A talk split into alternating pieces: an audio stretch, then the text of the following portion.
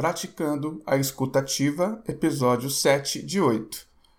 O objetivo dessa série de podcasts é a gente ampliar a nossa capacidade, a nossa consciência de escuta.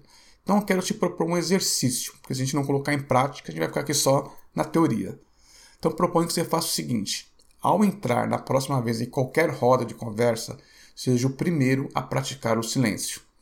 Pratique o que eu chamo de escuta interessada Interaja com o outro de maneira não verbal, emitindo sinais que você está interessado na fala dele. Contato visual, postura, estabeleça conexão e não o interrompa. Espere a sua vez e tenha habilidade para falar quando ela chegar. Diga algo que acrescente valor à fala do outro. Não fale de você. Participe da história da vida do outro.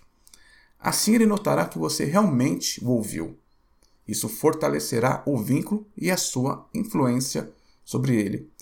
Perceba também se na roda de conversa não tem alguém tentando sequestrar a fala do emissor. Ajude o emissor a concluir o raciocínio dele, interrompendo, se for o caso, as outras pessoas para que elas deixem quem está falando à vontade.